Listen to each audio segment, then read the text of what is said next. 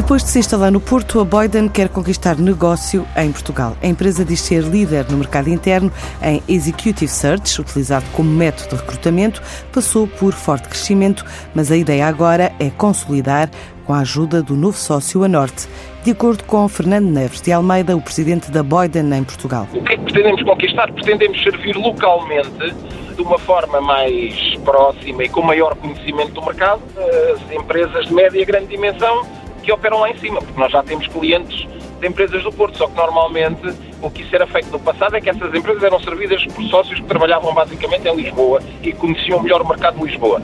Neste momento temos um sócio local que conhece muito bem o mercado do Porto, ou seja, torna-se mais fácil a fazer recrutamentos mais eficazes, havendo um conhecimento local do tecido empresarial. Não é?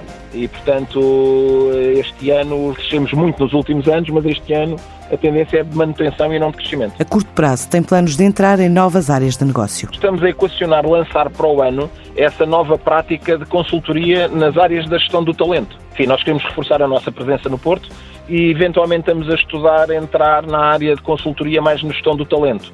Porque nós até hoje, a Boyden até hoje, basicamente o que faz é Executive Search, e internacionalmente já há alguns países que têm práticas nas áreas da gestão do talento. A Boyden tem mais de 70 escritórios em cerca de 40 países e tem notado o regresso de talento a Portugal após a onda de imigração desencadeada em tempos de crise. Vêm pessoas até especialmente atraídas por pagarem menos impostos, não é? Depois de terem estado um período lá fora, vêm para Portugal e vêm pagar menos impostos do que as pessoas que cá estão e, portanto, há é uma, é uma medida, enfim, em alguns casos há pessoas que acham injusto, porque uh, as pessoas vêm pagar menos impostos do que outros que sempre pagaram cá muitos impostos, mas de facto isso acontece e no caso dos quadros superiores isso é uma, um grande atrativo para algumas pessoas que estarem em Portugal, sim. A Boyden faturou mais de 2 milhões de euros em 2018.